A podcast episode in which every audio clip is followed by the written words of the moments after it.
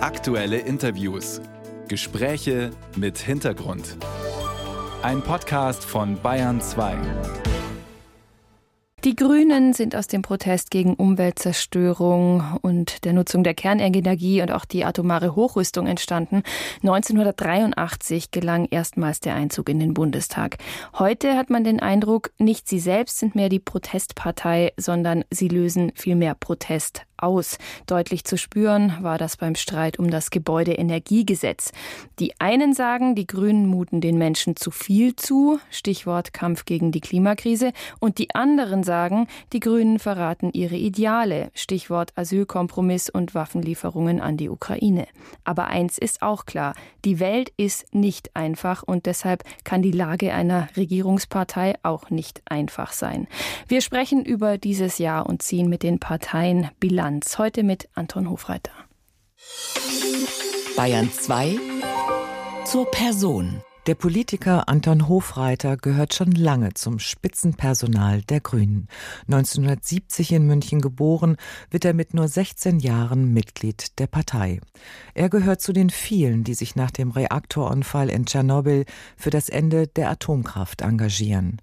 Ab 2005 ist er promovierte Biologe, Abgeordneter im Deutschen Bundestag und gestaltet dort die Politik seiner Partei maßgeblich mit unter anderem acht Jahre lang neben Katrin Göring-Eckardt als Vorsitzender der Grünen Bundestagsfraktion. 2021 muss der Politiker eine Enttäuschung verdauen. Nicht er, sondern Cem Özdemir wird Bundeslandwirtschaftsminister. Hofreiter dagegen Vorsitzender im EU-Ausschuss des Deutschen Bundestages. Einen guten Morgen an Anton Hofreiter. Herzlich willkommen in der Bayern 2 Radiowelt. Guten Morgen. Sprechen wir mal über den aktuellen Asylkompromiss auf EU-Ebene. Da können jetzt Familien und Kinder Wochen und Monate lang festgehalten werden an der EU-Außengrenze. Sind Sie persönlich damit einverstanden? Ich finde den Kompromiss extrem schwierig, aber man darf eins nicht vergessen, dass die Europäische Union ist in ganz schwierigen Zustand, was viele Themen angeht.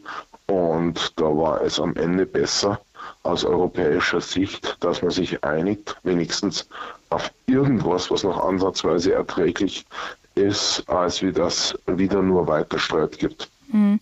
Aber auf dem Bundesparteitag der Grünen Ende November, da war die Migration und die Asylpolitik ja auch ein großes Streitthema. Da hat die Grüne Jugend einen Antrag eingereicht. Man musste die ganze Parteispitze aufbieten, um dem sozusagen entgegenzuwirken. Was glauben Sie, was macht dieser EU-Asylkompromiss mit Ihrer Partei? Wir sind immer eine diskussionsfreudige Partei und wie gesagt, der Kompromiss ist ein schwieriger Kompromiss, aber im Moment sind die Mehrheitsverhältnisse auf europäischer Ebene so und es hilft niemand äh, was, wenn die EU sich komplett zerlegt. Wann haben Sie sich in diesem Jahr über Ihre Partei besonders geärgert oder wann vielleicht auch mal besonders gefreut? Also es ist ein Jahr, wo um ehrlicherweise zu sein, die Parteipolitik nicht so das ist, was für mich im Zentrum steht, äh, nämlich äh, dieses Jahr waren für Europa, für die Demokratie, für den Rechtsstaat äh, in vielerlei Hinsicht ein schwieriges Jahr. Die Ukraine steht total unter Druck an der Front. Wir haben immer noch zu wenig Unterstützung geliefert.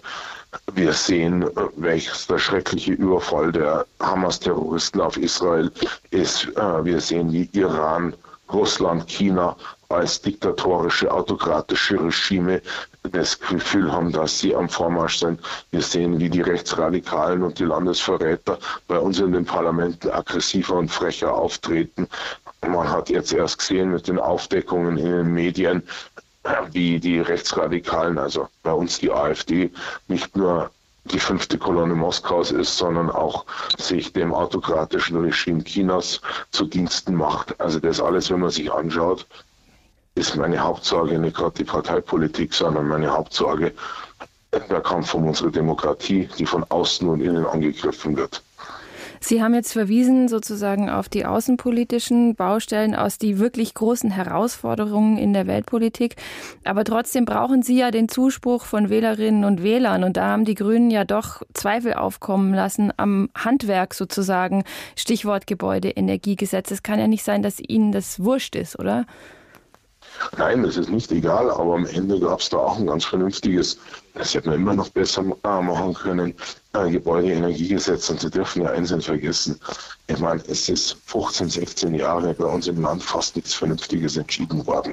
Äh, man hat äh, unter der unionsgeführten Regierung dieses Land in die völlige Abhängigkeit Russlands geführt, äh, was die Energieversorgung angeht. Man hat dieses Land in die Abhängigkeit Chinas äh, geführt, was die Märkte angeht.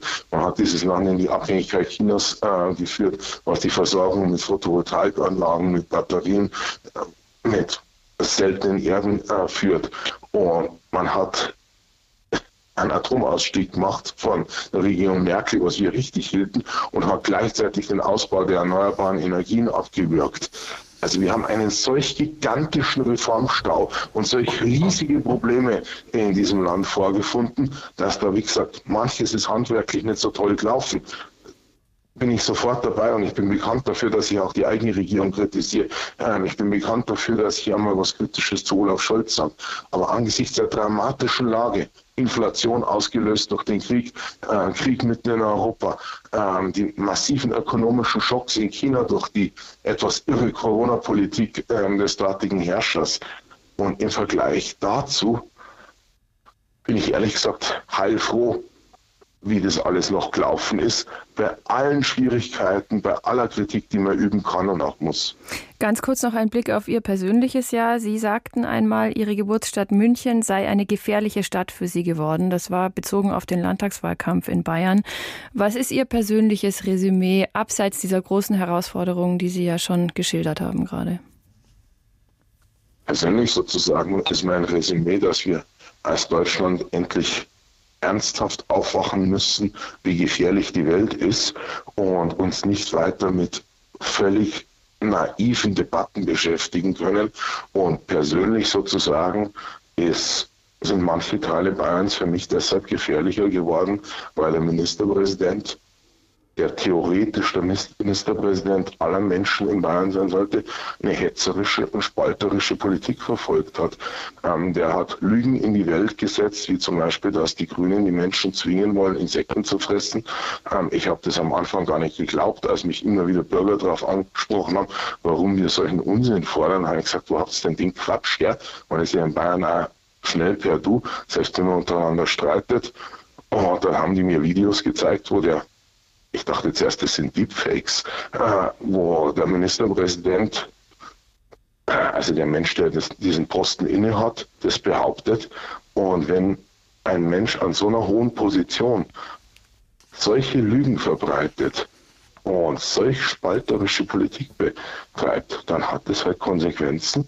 Und es hat Konsequenzen für eine ganze Reihe von Menschen, die in Opposition zu diesem Unsinn stehen. Und es hat auch Konsequenzen für mich in der Form, dass ich halt verstärkt angegriffen äh, werde. Und das ist natürlich etwas, was nicht schön ist. Und ich habe eigentlich die Erwartung, eine demokratische Partei wie die CSU, dass sie dann ihrem Ministerpräsidenten sagt, hör auf, diese Lügen zu verbreiten. Nämlich, du schadest damit dem Ansehen des Landes und du schadest dem Zusammenhalt unserer Gesellschaft. Sagt Anton Hofreiter. Er ist seit Mitte der 80er Jahre Mitglied der Grünen, auch im Bundestag natürlich. Herzlichen Dank für Ihre Zeit. Danke für Ihre Fragen.